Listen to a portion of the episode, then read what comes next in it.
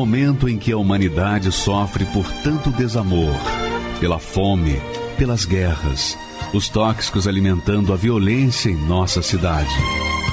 Esta emissora traz até você momentos de amor, paz e alegria, através de um programa feito com carinho para o seu coração.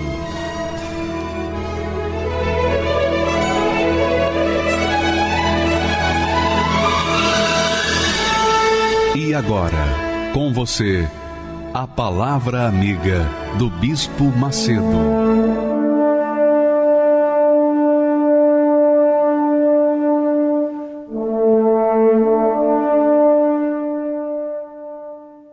Olá, meus amigos, que Deus, na sua infinita e gloriosa e perfeita vontade, venha fazer de você você, minha amiga, meu amigo, uma luz, um instrumento nas mãos dele. Essa é a vontade de Deus. Esse é o serviço que Deus quer que nós prestemos a Ele. É isso que Ele quer fazer na nossa vida. Jesus disse assim: Vós sois a luz do mundo. Primeiro Ele disse: Eu sou a luz do mundo. Depois Ele disse: Vós sois a luz do mundo. Então, quem crê no Senhor Jesus tem que ser a luz do mundo, a exemplo do próprio Senhor Jesus. Deus quer fazer de você, minha amiga e meu amigo, o seu altar, o seu trono, a sua morada. Deus quer viver dentro de você. O relacionamento que Deus teve com o seu povo de Israel no passado era assim, através dos sacerdotes. Mas quando Jesus veio, quando Jesus veio a este mundo, ele mudou a maneira de ser. Quando ele veio, ele andou com seus discípulos, com seu povo, com a sua igreja. E quando ele foi para o lado direito, quando ele sentou-se à direita do Deus Pai, ele enviou o Espírito Santo para fazer morada dentro de nós, não andar encostado, como acontece com os encostos, que vivem encostado nas pessoas e às vezes até se apossam das pessoas, mesmo que elas não queiram. Mas o Espírito Santo, quando vem, ele quer fazer de você a sua morada. A sua morada. De forma tal que o seu caráter, o seu pensamento, o seu coração, os seus olhos, todo o seu ser venha resplandecer a presença dele, a imagem dele, por onde quer que você vá. E é por isso que Deus falou com o seu povo, dizendo assim: Então voltareis e vereis a diferença entre o justo e o ímpio, entre o que serve a Deus e o que não serve. A diferença entre o justo e o ímpio é essa. O justo carrega consigo o Espírito de Deus, o Espírito da justiça. O ímpio carrega dentro de si o espírito da injustiça, da rebeldia, do pecado das trevas. Então, tem que haver essa diferença entre aquele que serve a Deus daquele que não serve, daquele que é instrumento nas mãos dele, daquele que não é instrumento nas mãos dele. Você tem que entender isso, minha amiga e meu amigo. Deus, o próprio Deus falou: vereis a diferença entre o justo e o ímpio, entre o que serve a Deus e o que não o serve. Então só existem dois tipos de pessoas neste mundo: o que serve a Deus e o que não serve. O justo e o ímpio. E você? Qual é a sua posição neste cenário? Você é um justo ou você é um ímpio? Diante de Deus não existe meio termo. É sim, sim. Não, não. Não existe mais ou menos para Deus. Ou a pessoa é luz, ou a pessoa é trevas. Essa é a realidade. Está aí.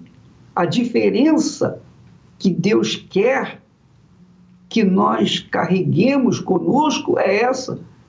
Quando nós somos justos, nós fomos justificados pela fé no Senhor Jesus, nós andamos uma vida íntegra, nós vivemos na integridade, na verdade, na lisura. A gente leva o bem para outras pessoas, porque o bem está dentro de nós. Mas quando o bem maior, que é o próprio Deus, não está dentro de nós, então nós somos ímpios e carregamos e levamos a impiedade, o mal, a crueldade, a injustiça por esse mundo afora. Então, amiga e amigo, quando você vê testemunhos de pessoas que tinham uma vida desgraçada, uma vida infernal, é porque essas criaturas eram ímpias, elas levavam dentro de si o mal, elas carregavam consigo o mal e faziam o que era mal. Elas disseminavam o mal, o pecado, a injustiça, a crueldade, a iniquidade. Eram frutos da vida dela, porque ela tinha o mal dentro de si. Mas quando elas ouviram a palavra de Deus e a praticaram, colocaram-na em prática, então o próprio Deus as lavou no sangue do filho dele, o sangue corrido lá na cruz.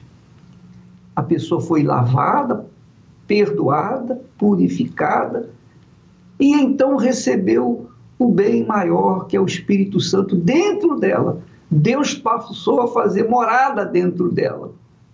E aí a gente vê a diferença, o que ela era e o que ela é. É o testemunho que nós vamos assistir agora e que você deve prestar bastante atenção para ver a diferença entre o justo e o ímpio, entre o que a pessoa era e o que a pessoa é hoje. Antes era instrumento do mal, hoje é instrumento do bem. Essa é a diferença entre aqueles que creem em Deus daqueles que não creem. Vamos assistir esse testemunho e você vai verificar a diferença entre o que serve a Deus e o que não serve. Por favor, pode rodar. Meu nome é Ulisses Gomes, tenho 42 anos, nascido na cidade de São Paulo, Rio Bonito, comunidade, né, conhecida como a Favela da 19. Eu já nasci num berço de dor, de tristeza, de angústia. Meu pai é, perdeu um braço num acidente doméstico e a gente se viu naquela situação. Eram oito irmãos, não tinham que comer, às vezes não tinham que beber, não tinham que vestir. Minha mãe, muito triste, deprimida, chorava muito, embora guerreira, trabalhadora. Até que um fato que me chama a atenção foi de um tio meu, dentro da comunidade, ele assassinou uma pessoa. E meu pai, muito honesto, minha mãe, muito honesta, disse assim para ele: Ó, oh, aqui você não vai ficar, porque os meus filhos não podem entrar no crime. Eu já tenho um esforço danado, tenho um braço só, você é meu irmão, nós temos que ir embora. Eu lembro que ele olhou bem para o meu pai e disse assim: Seus filhos serão pior do que eu. E do jeito que ele saiu, questão de meses, meu irmão, com 12 anos, já enveredou, já foi para o crime. Começou com pequenos furtos, depois assalto, depois tráfico. e meu irmão se tornou um, um grande traficante. E ele então envolveu toda a minha família no crime. Minha irmã casou com um rapaz, com um traficante, a qual ele sequestrou a minha irmã, queimou ela viva. Depois, meu outro irmão teve um, um é, acidente também, que perdeu uma perna. Você imagina a cabeça. Meu irmão, para mim, era o mal em vida. O que eu sentia pelo meu irmão era um ódio mortal. Eu sentia gosto de sangue na boca. Quando eu olhava o meu irmão, eu, a vontade que eu tinha era de entrar nele e cortar aos poucos. Eu não me envolvi no crime, porque o meu crime era matar meu irmão. E eu vendo aquele desespero da minha mãe e do meu pai, que choravam todo dia, eu entrei numa depressão. Naquele momento, eu, o que, que eu sentia na depressão? Era um vazio tão grande na alma, uma dor tão grande no peito, ao ponto de, de, de não ter mais vontade de comer, vontade de viver. Eu não tinha vontade de nada. A minha vontade era apenas morrer, ao ponto de eu chegar a pesar com 1,75m de altura, 53 quilos eu me deixei, essa, é, o sofrimento era tão grande dentro da minha alma que eu no tratamento, e eu via tratamento, mãe sendo tratado, é, amigos sendo tratado, não resolvia problema nenhum. Então eu, o meu pensamento era o seguinte: a morte era o caminho. Então meu pensamento era o suicídio. O que, que eu fiz? Eu fui numa ponte e, e fiquei pensando: vou, vou me jogar rapidamente, o caminhão passa por cima, acabou. Naquele momento apareceu uma pessoa, não me deixou, enfim, eu voltei para casa. Tentei outra vez o suicídio dentro, não, dentro de um rio. Foi, vou me jogar na água. Eu estudei quatro minutos debaixo d'água, acabou o sofrimento. Naquele momento também não consegui. Alguma coisa que dizia: não, não faça isso. E aí foi outras tentativas, pulso e, e bater cabeça na parede. Eu, eu, a minha vontade era assim, eu queria morrer, não, não importava como, eu queria acabar com a minha vida. Eu lembro que minha mãe sempre dizia assim, tudo vai passar. Mas como passar? Quem sofre, desculpa, mas é. Quem sofre sabe o que é isso. O que é ver sua mãe chorando, o teu pai sem braço,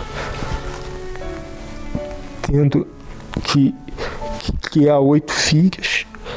E aí veio mais dois adotivos, dois irmãos, que foi morar dentro de casa. A gente dividia um prato de comida, sabe? A gente não tinha nada.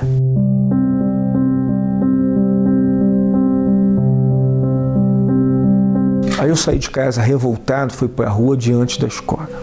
Aí um jornal bateu na minha perna, do nada, um vento bateu o jornal. Peguei esse jornal, comecei a, a ver o que estava escrito.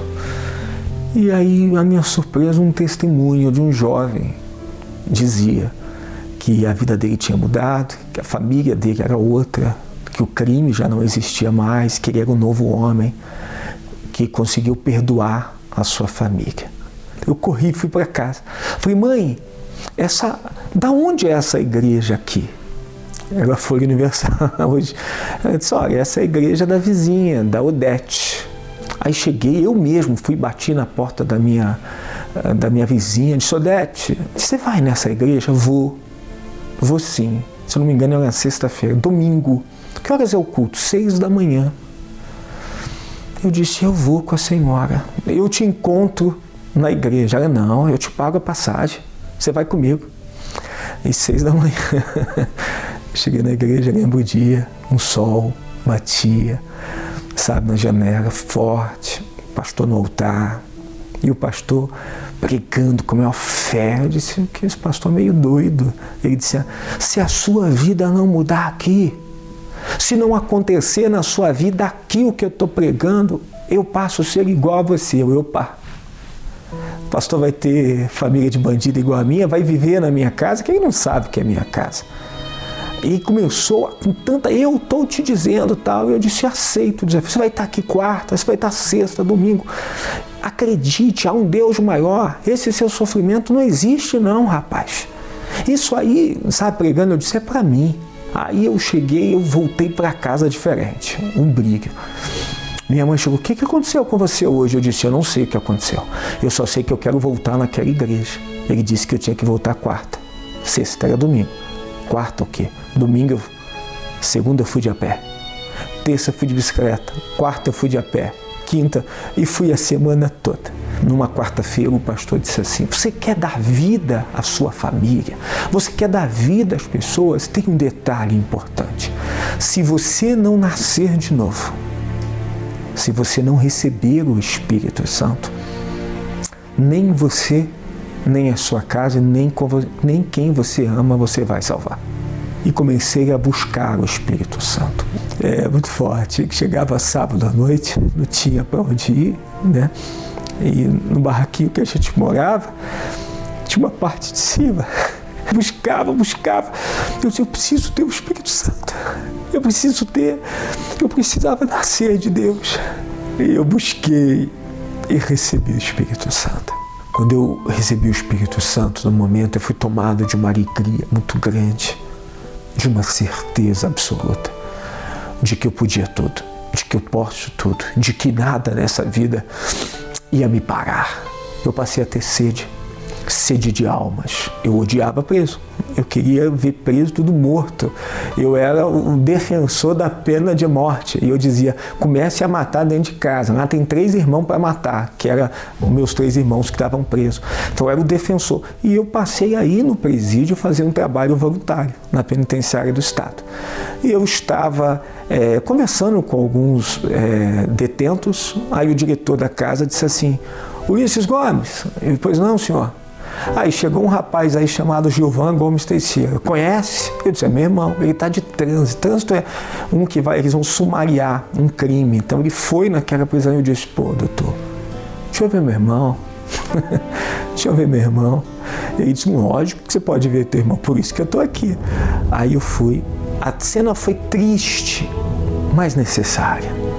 Meu irmão estava atrás das grades, ele veio, segurou e disse assim, Obrigado por não desistir de mim. Eu disse: Não vou desistir. Um dia a gente se vê na rua. Você vai ver, você vai, você vai pagar pelo que você fez, os crimes, mas eu te vejo. Ali eu dei um. Entre as grades, eu não podia entrar. Abraço, dei a mão, assim, conversamos. Ali a gente. Ele viu que ele tinha um irmão, não mais alguém que queria matá-lo. Que ele tinha um irmão. Eu fui buscá-lo depois. Eu fui buscá-lo. É, eu tenho até o dia marcado, ele junto com a filha, com a esposa. Dei um abraço nele, disse, estamos aqui juntos. E meu irmão, ele viu em mim, impulsionou ele. Hoje ele é um homem de Deus, é convertido. Meu irmão, que ficou preso 15 anos, hoje é um homem de Deus. Meu irmão, que ficou preso três anos, que perdeu uma perna, saiu do crime, é um homem de fé aquele irmãozinho de 14 anos, hoje ele prega o Evangelho nos Estados Unidos. Ele dizia assim para mim, quando eu passava na rua, ele dizia assim: Eu nunca vou pisar nessa igreja universal, nem morto. Hoje ele não pisa na Igreja Universal, hoje ele está na Igreja Universal, é, pregando o Evangelho nos Estados Unidos, ganhando almas, ou seja, a minha família se transformou. Hoje, casado, bem casado, a minha família, a família da minha esposa convive muito bem. Teve uma oportunidade de encontrar toda a família. Muitos vieram pedir perdão. já estou casado há 17 anos. Tudo isso eu devo. Às vezes não, tem muita gente que diz assim: ah, a Igreja Universal, não foi a Igreja Universal que mudou. Mas e se eu tivesse ido aquele domingo de manhã e a porta tivesse fechado? E se os ofertantes não tivessem dado oferta para a gente pagar o aluguel da cidade americana, Orlando Deissante, número 220, onde eu cheguei desesperado? E se aquela porta tivesse fechado? Se aquele jornal, aquela Folha Universal, se alguém não tivesse doado aquele jornal? é impossível um menor infrator ser recuperado se não for por meio da fé dentro da Fundação Casa, eles estudam dentro da Fundação Casa, fazem é, diversos cursos, têm diversas atividades, mas se não for por meio da fé, não tira, não tem jeito, não tem como você converter, dar um curso para o mal O mal, ele não quer saber do curso, porque ele domina a mente. Ele quer o que nós ouvimos sempre o adolescente dizer: Senhor, quando eu sair daqui, eu vou seguir o passo do traficante. Eu preciso matar, preciso fazer, preciso traficar. Quando entra a fé dentro do sócio educativo, o pensamento é outro. Senhor, eu preciso o caminho de Deus, o caminho do altar. Por isso a gente criou até um, uma coisa importante: é do crime ao altar. E muitos desses têm sido recuperados, graças a Deus, através da fé. E é por isso que essa pessoa que contribui, às vezes essa pessoa não tem ideia. São 3 mil adolescentes que eram bandidos, que hoje estão no caminho da fé. Sabe quem é o pastor que cuida de Portugal? É um ex-interno da Fundação Casa. Se não fosse a oferta, se não fosse esse é, é, que tem cuidado da obra de Deus, essa pessoa que, que tem nos dado a condição de chegar, como é que ia ser esses jovens? Como seria para essas mães? Por tudo que vocês têm feito dentro da Fundação Casa através da Igreja Universal. As suas doações têm chego e graças a Deus almas têm sido ganhas.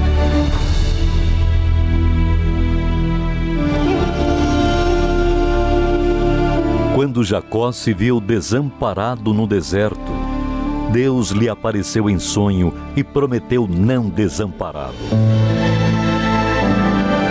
Eis que eu estou contigo e te guardarei por onde quer que fores, porque não te desampararei até cumprir eu aquilo que te tenho falado. Crendo na promessa, Jacó ungiu a pedra que usou como travesseiro e fez o voto de ser fiel no dízimo, mesmo diante de um momento difícil. E Deus cumpriu a sua palavra, não o desamparou. E nesta fé, cremos que nos nossos dias, mesmo com este cenário, Deus não irá desamparar aqueles que têm uma aliança de fidelidade com Ele. Esta semana, até o dia 5 de abril, você ungirá a sua cabeça e o travesseiro antes de dormir e pedirá direção, visão e que Deus não desampare neste deserto. Será a unção do nada me faltará. Essa promessa do Salmo 23 irá se cumprir na sua vida. Neste domingo, dia 5 de abril, honraremos a Deus com nossas primícias e ofertas. E assim como não iremos desamparar a sua obra, Ele não nos desamparará. Pois é, minha amiga, meu amigo, o altar não está em quarentena. É verdade. O altar não fica em quarentena. É muito legal isso, né? Então, eu sei que nós não temos reuniões presenciais quando a pessoa vai na igreja e ela participa da reunião. Nós não temos essa reunião por enquanto. Enquanto estivermos todos em quarentena, nós temos que ficar isolados. Mas há pessoas que estão é, saindo, que estão vindo, indo e vindo. Há pessoas que não conseguem ficar em casa. Essa é a realidade. Então, as portas da Igreja Universal, elas mantêm-se abertas diariamente, diariamente.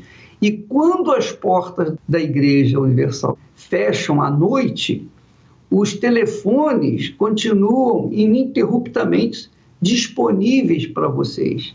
Então, qualquer hora do dia, da noite que você ligar para os telefones nossos, você vai ter alguém para atender você. 24 horas por dia. Mas você que está em trânsito, que vai e vem e vai, vai fazer compra, vai na farmácia, vai fazer compra, etc., e quiser fazer ou cumprir o seu voto, os seus dízimos, a igreja vai estar com as portas abertas. Você vai na igreja, faz a sua oração no altar, você vai no altar, coloca a sua oferta, os seus dízimos, faz a sua oração e vai embora. Ninguém vai interrompê-la, ninguém vai é, conversar com você, ninguém vai impor as mãos sobre você. Você vai no altar por livre e espontânea vontade. As portas da igreja estão sempre abertas. O altar também está aberto. Você pode ir no altar independentemente de o pastor ou o obreiro estar lá ou não. Então, você sabe, o altar é o lugar onde nós resolvemos os nossos problemas. O altar é o lugar onde nós temos um contato direto com Deus. O altar é o lugar de comunicação, de ligação com Deus, direto com Deus. Apesar dos cultos presenciais não estarem acontecendo, você que está em trânsito, você que irá fazer suas compras, você que está indo para o trabalho e quiser passar na Igreja Universal, então você pode passar pelo altar, porque o altar está aberto para você. Nós não teremos reuniões presenciais, mas as pessoas podem ir, subir no altar, fazer suas orações, colocar suas ofertas, os seus votos, cumprir os seus votos, dízimos. Aliás, por falar em dízimo, o dizimista é um, um diferencial neste mundo. O que, é o dizimista? Nós lemos aí o texto que eu queria colocar novamente aí entre o justo e o ímpio, a diferença entre o justo e o ímpio, entre o que serve a Deus e o que não o serve, o dizimista fiel, leal, ele jamais abre mão de não cumprir com as suas obrigações diante de Deus. Por que, o bispo? Aí a pessoa, por quê? É o dinheiro? É a oferta? Preste atenção, minha amiga e meu amigo. Uma coisa é a oferta. A oferta é algo espontâneo, que a pessoa, por livre e espontânea vontade, oferece para Deus. Ela sente isso dentro de si. E então ela dá, porque ela foi tocada pelo Espírito Santo. O dízimo, ou os dízimos, que são as primícias, são os primeiros frutos, os dízimos significam, os dízimos tipificam, simbolizam, representam a nossa consideração para com Deus. Por exemplo, quando nós éramos jovens, solteiros, por exemplo, eu, eu trabalhava, mas quando eu recebi o meu salário, parte do meu salário eu colocava em casa, eu dava na mão dos meus pais. Por quê? Porque era justo. Se eu comia em casa, se eu dormia em casa, se eu tinha roupa lavada, roupa passada, se eu tinha pessoas, a minha mãe que cuidava de mim, era justo que eu também participasse das despesas da casa. Isso era um fato. Então, eu era obrigado a fazer isso. Meu pai cobrava. Não, você tem que ajudar. Então, nós ajudávamos. Não só eu, mas os demais irmãos faziam a mesma coisa. Ora, com respeito aos dízimos, não é muito diferente. Porque se Deus me dá o sol, se Ele me dá o ar, o oxigênio para respirar, se Ele me dá a vida para viver, se Ele me dá a inteligência, forças para trabalhar, se Ele me coloca à disposição tudo aquilo que eu uso, ora, não seria também uma forma de honrá-lo, de reconhecê-lo como o Senhor da minha vida, reconhecer que o sol que eu tomo pela manhã vem dele, que o ar que eu respiro vem dele, que a água que eu bebo vem dele, que a vida que eu tenho vem dele, que tudo o que eu vivo 24 horas por dia vem das mãos dele. Não é justo eu considerá-lo como o meu Senhor, o Senhor da minha vida. E para que essa consideração deixe de ser uma consideração teórica e venha a ser prática, então eu o honro com as primícias da minha renda, com as primícias do que eu conquisto. Ele me deu inteligência para ganhar dinheiro, então eu vou honrá-lo com as primícias do que eu ganhar. Isso é demais? Não, isso é o mínimo, porque Deus só exige os primeiros 10%. Ele não exige qualquer 10%.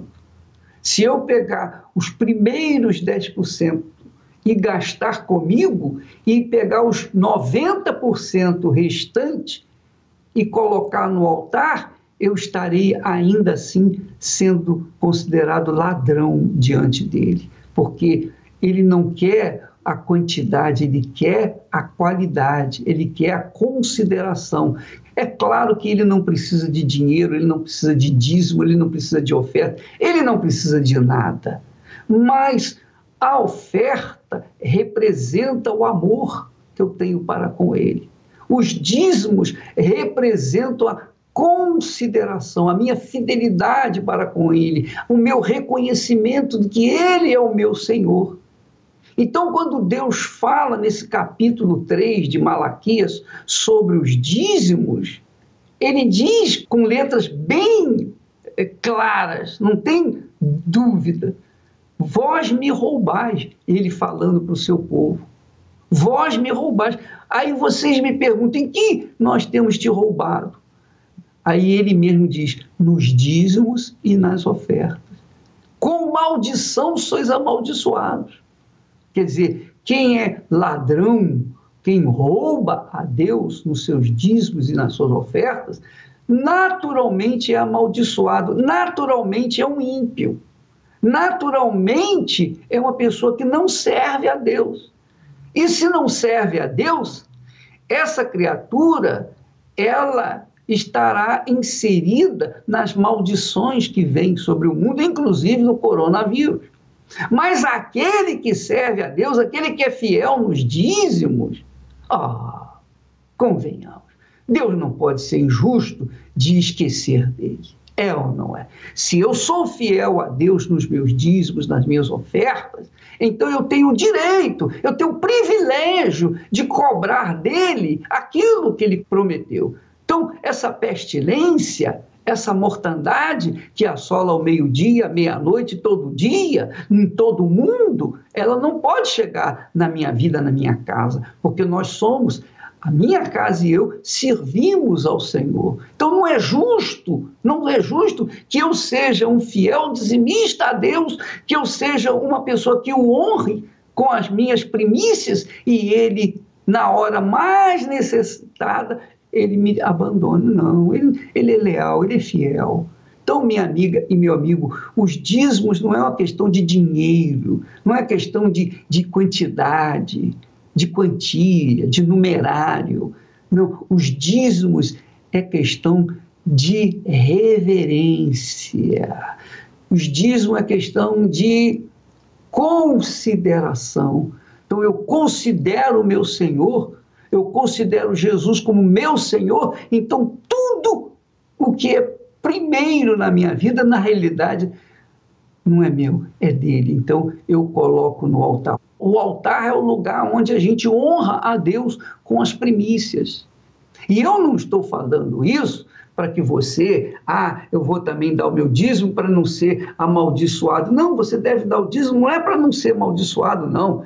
Você deve dar o dízimo porque quem te dá a vida é o Senhor. Então você tem que considerá-lo como Senhor. Ele tem que ser o primeiro na sua vida. Ainda que você coloque o dízimo lá no altar, mas você o despreza, isso também tampouco vai resolver para você. Você tem que ouvir e obedecer a palavra dele, não só no quesito de dízimos e ofertas, mas ter uma vida limpa, para que você seja justo diante dele para que você o sirva com a sua própria vida, para que você sirva como luz, como sal da terra, como uma criatura fonte de vida para outras pessoas. Ah, minha amiga, meu amigo, é isso que Deus quer para você, para mim, para todos nós. Então, desde o momento que nós somos fiéis a Deus, leais a Ele, por obrigação da própria palavra dele, ele tem que ser fiel e leal a cada um de nós. Essa é a nossa fé. E quem crê, obedece. Quem não crê, não obedece. Mas aí vai ver a diferença entre o justo e o ímpio, entre o que serve a Deus e o que não o serve. Aí está a diferença. Aí está por que, que Deus tem me abençoado. Aí está a palavra que mostra a diferença entre eu e aqueles que são ímpios e que não servem a Deus. Então, aqueles que não servem a Deus, que são ímpios, me condenam, me criticam, me censuram, cobram de mim. Eles são rebeldes, eles são cruéis, eles são malvados, eles são acusadores, eles são críticos, eles querem a minha morte. Eles querem que eu morra e a notícia corra e que sejam os primeiros a saber. Só que aqueles que quiserem me amaldiçoar, ou aqueles que me amaldiçoam, eles serão amaldiçoados. Mas aqueles que me abençoarem, estes serão abençoados, porque é a promessa do meu Pai. Não para mim apenas, mas para com todos os que o servem.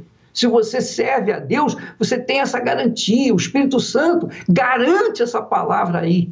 O próprio Deus diz: vereis a diferença entre o que me serve e o que não me serve, entre o ímpio e o justo. Então, quem tem essa fé, minha amiga, meu amigo, tem o direito de ficar livre dessa maldição chamada coronavírus. Graças a Deus. Se atentamente ouvir a Deus e os mandamentos seus obedecer, o Senhor meu Deus me exaltará sobre todas as nações onde eu passar, eu não correrei atrás de bênçãos. Sei que elas vão me alcançar. Onde eu colocar a planta dos meus pés, sei que a sua bênção chegará. Bendito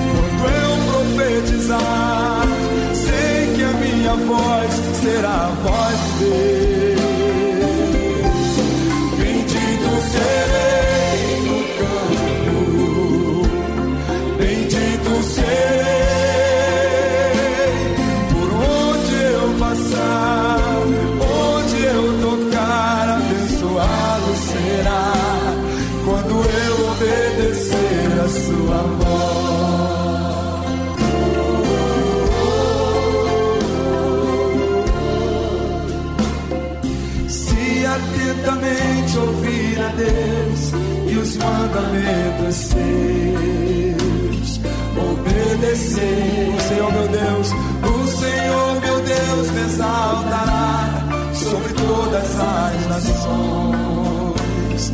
Onde eu passar, eu não correrei atrás de Deus. Oh Deus, sei que elas vão me alcançar onde eu colocar a planta pés, sei que a sua bênção chegará. Bendito serei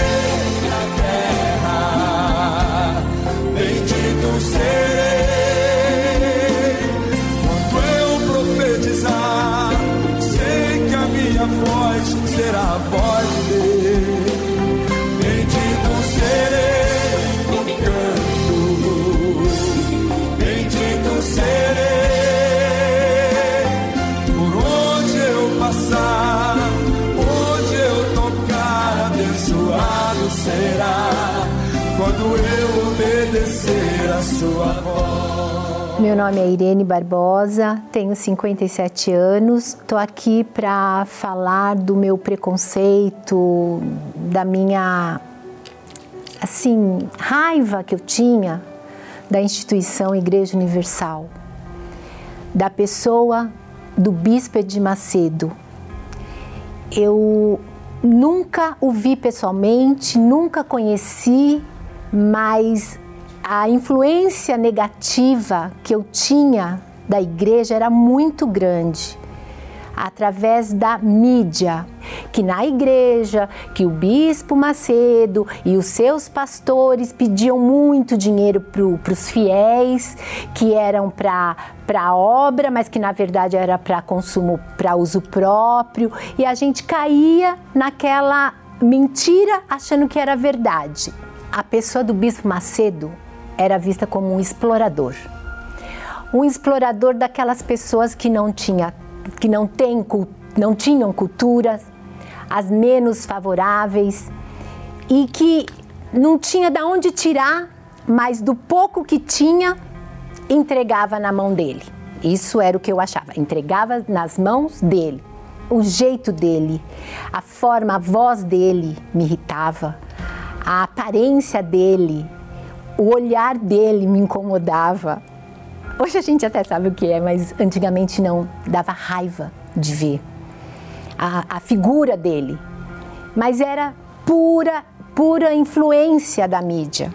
E, e, sempre assim, falando do bispo, bispo, bispo, mas eu mesma era um, um orgulho em pessoa, uma prepotência em pessoa. Então, quem era eu para estar tá julgando uma pessoa, sendo que eu era um poço de orgulho, de prepotência, de arrogância e mais, vazia, oca e com uma vida, e com uma vida de aparência.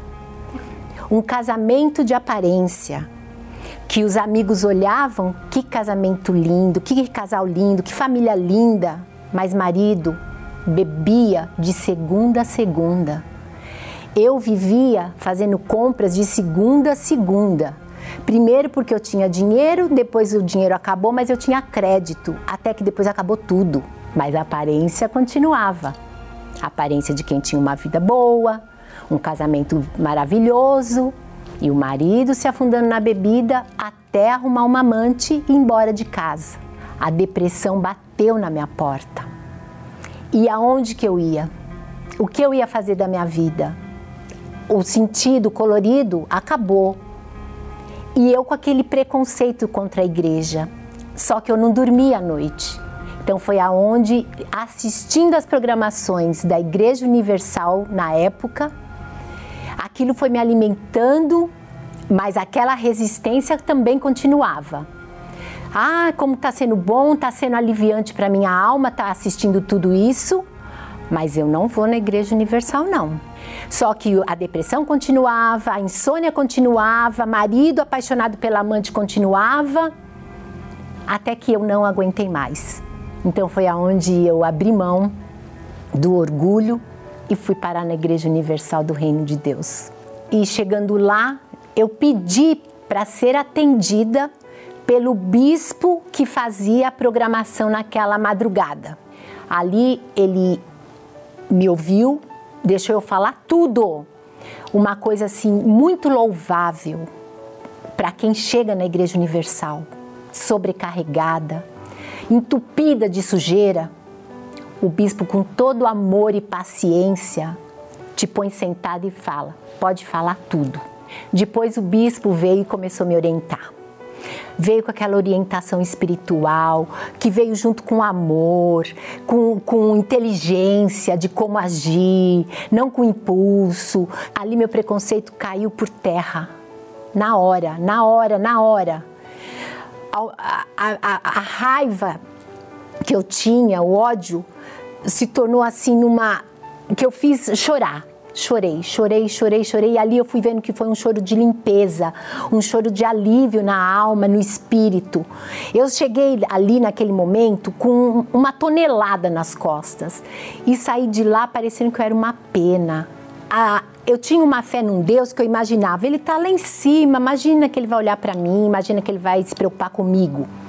Mas na Igreja Universal, através das reuniões que eu assistia, eu fui me fortalecendo, eu fui aprendendo a usar fé inteligente. Não é fé fanática, não é fé é, de historinha em quadrinhos, porque é, são vidas que estão tá em jogo.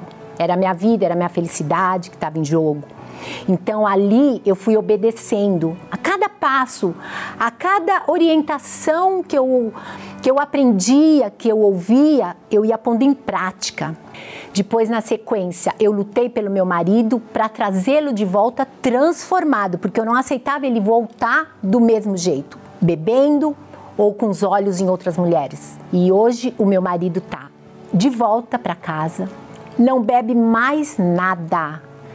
Um homem que vivia de segunda a segunda no bar, hoje é do trabalho para casa e não bebe mais nada. É carinhoso, é amoroso, é família coisa que era longe da, da nossa realidade, a família. E nessa trajetória toda, eu consegui receber o Espírito Santo de Deus.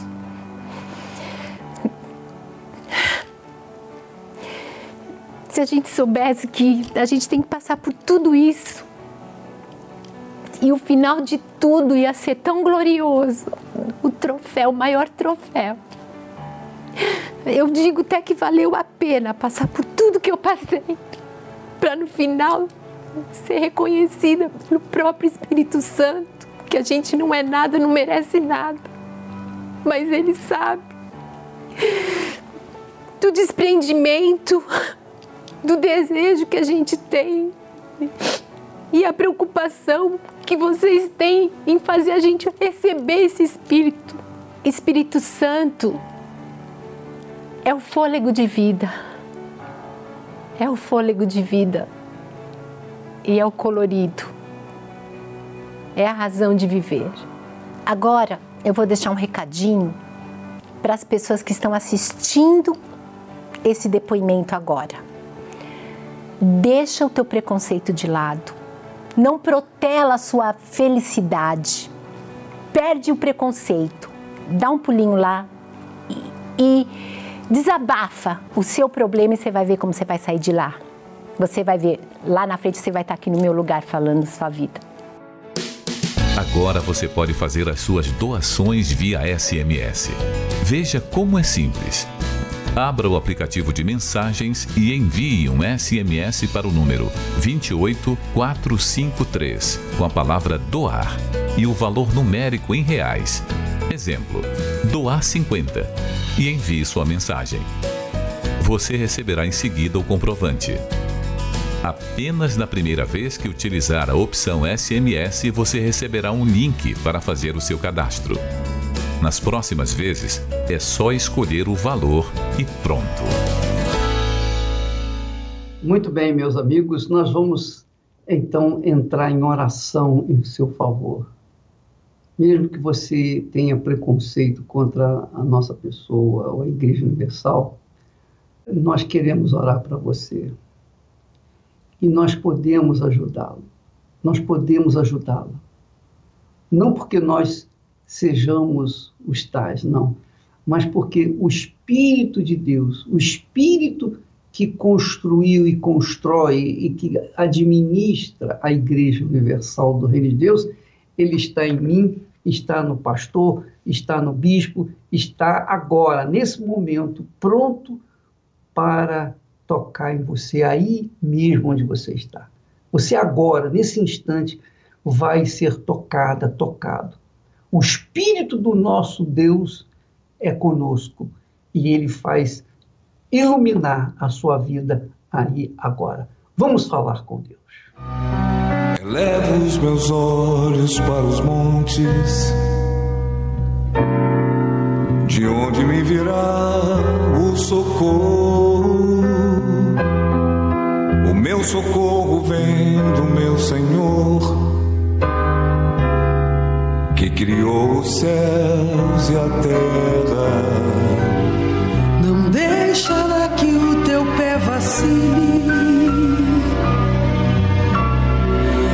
Senhor é quem te guarda.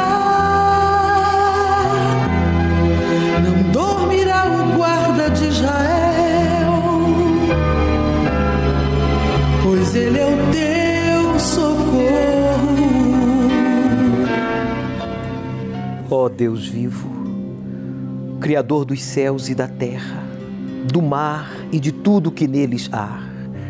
O Senhor não desamparou o seu povo o Senhor não desamparou o ser humano, mas o Senhor ampara a todos que se voltam para ti, que te invocam, que te buscam, que reconhecem que precisam de uma intervenção divina em suas vidas. E nós, teus servos, estamos sentindo a dor do teu povo, das pessoas, pessoas desesperadas, aflitas, com uma doença incurável, seja um vírus, uma bactéria, um tumor, uma infecção, uma inflamação. Oh, meu Pai, o Senhor disse: Eu sou o Senhor que te sara. O Senhor tem usado os médicos, a medicina, para curar doenças, remover dores. Mas o Senhor também disse que os impossíveis para os homens é possível para ti. Então faz agora o impossível, meu Pai. Arranca essa dor, esse tumor.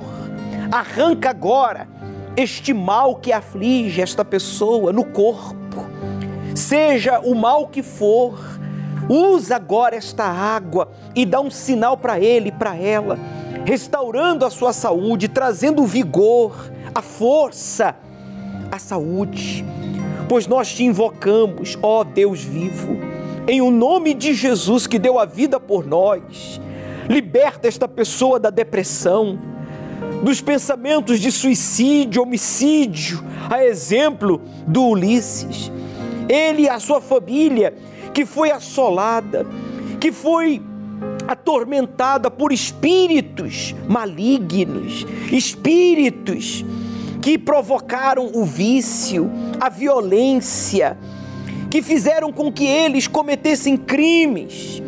Mas quando se voltaram para ti, o Senhor os libertou, Liberta esta pessoa que está agora na prisão, em um hospital, em casa, angustiado, aflito, por ver a sua família passando necessidade, por ver a sua vida destruída pela traição, pela mentira, pelo vício, seja ele qual for. Em o nome de Jesus, eu repreendo o encosto, o espírito da morte, do medo, o espírito da tristeza, da depressão, do pavor. Em o nome de Jesus eu ordeno que todo mal deste corpo, desta vida, desta família saia e não volte nunca mais. Levante, amigo, amigo, o copo com água, pois o Senhor Jesus disse: aquele que tem sede, que venha a mim e beba. Meu Pai usa esta água para lavar, purificar o nosso ser pois temos sede de paz, de saúde, temos sede de vida que só o Senhor pode nos dar. Por isso declaramos esta água consagrada, em nome de Jesus. Beba desta água e seja agora fortalecido, purificado, seja livre de tudo aquilo que lhe atormentava. Obrigado, Senhor Jesus Obrigado pelo livramento que chega agora a esta vida, a esta pessoa. O Senhor lava, purifica e fortalece o nosso ser, o nosso sistema imune. Sim, de toda e qualquer pandemia, epidemia, vírus, bactéria, infecção, inflamação. Oh, meu Pai, obrigado, porque o Senhor fará com que os medicamentos, os tratamentos surtam efeito através do uso da fé desta água consagrada, que não cancela o tratamento médico, mas intensifica, potencializa ainda mais. Abençoe os médicos, os cientistas e todos que buscam, meu Deus, a cura para o coronavírus, para as vítimas deste e de outros problemas de saúde. Abençoe as nossas autoridades, todos eles, desde o presidente a todos que o auxiliam, para que o nosso país, meu Pai, supere esta crise. Estamos juntos com o teu povo e o Brasil desperta, o povo brasileiro desperta para uma realidade que precisamos, necessitamos buscar ao Senhor mais do que nunca, como diz as Escrituras Sagradas, para que do nosso íntimo venha fluir rios de águas vivas. Receba o Espírito Santo, amigo, amiga, você que entrega a sua vida agora, aí onde você está, tem uma experiência com Ele, pois Ele lhe enche de paz. Sim, Ele perdoa você de tudo que lhe acusava, lhe afligia. Seja livre, pois o Espírito Santo lhe abraça. E você que crer, diga amém e graças a Deus. Graças a Deus. O maior crime que Ulisses e a sua família, os seus irmãos cometeram, não foi apenas o crime de violar as leis dos homens, mas de desprezar a Deus. Mas quando ele e a sua família se voltaram para Deus, então Deus o transformou e através dele toda a sua família. E todas essas pessoas que participaram, a Irene, que também foi vítima de fake news, quando ela entendeu que buscando a Deus ela seria feliz como nunca antes, ela colocou de lado o preconceito, as desculpas, o orgulho e buscou aquele que nunca a rejeitou, o Deus vivo. E hoje está aí, transformada e realizada. Com você não será diferente. O Senhor é quem te guarda, a tua sombra direita. Ele guarda a tua alma, te protege contra o mal.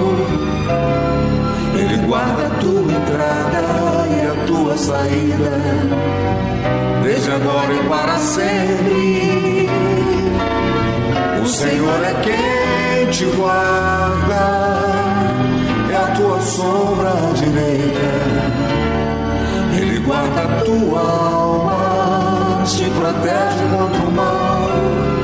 Ele guarda a tua entrada e a tua saída, desde agora e para sempre. Se prontifique, ainda hoje, se possível, ou durante esta semana, vir ao Templo de Salomão e se batizar nas águas. Não podemos, não estamos batizando por imersão, porque estamos seguindo as normas de segurança, as normas, as orientações do Ministério da Saúde. Mas estamos batizando por aspersão em nome do Pai, do Filho e do Espírito Santo. Disse o Senhor Jesus no Evangelho de Marcos, capítulo 16, versículo 16: Quem crer e for batizado será salvo. Tome a sua decisão hoje, aí e agora. Você que está afastado, volte à prática da fé. Domingo passado a gente consagrou o óleo, estamos realizando a unção do nada me faltará, porque neste domingo vamos apresentar as primícias ao nosso Deus com uma oferta que vai sustentar esse trabalho através da televisão, da rádio, mantendo as portas da igreja abertas, ainda que a gente não esteja realizando reuniões presenciais, mas estamos com as portas abertas todos os dias aqui do templo. Inclusive você pode vir, adentrar ao nosso templo, ao templo do Deus vivo e fazer as suas orações, ir ao altar, porque o altar ele não está em quarentena. E você deve se ungir com óleo todos os dias pela manhã e à noite unja o seu travesseiro para sonhar os sonhos de Deus. Nós vamos vencer juntos essa dificuldade. Inclusive, domingo agora é domingo de ramos. Prepare um ramo que o Bispo Renato, o Bispo Adilson, eu, seja às sete da manhã, às nove e trinta, às dezoito horas, vamos estar consagrando este ramo ao nosso Deus. Então prepare o seu ramo para este domingo. Em cima de João, capítulo 12, versículo 13, Jesus vai entrar na sua vida, na sua família, para triunfar sobre tudo e sobre todos. E não esqueça, Deus começará a parte dele quando você terminar a sua. O Senhor é quem te guarda, é a tua sombra direita. Ele guarda a tua alma, te protege.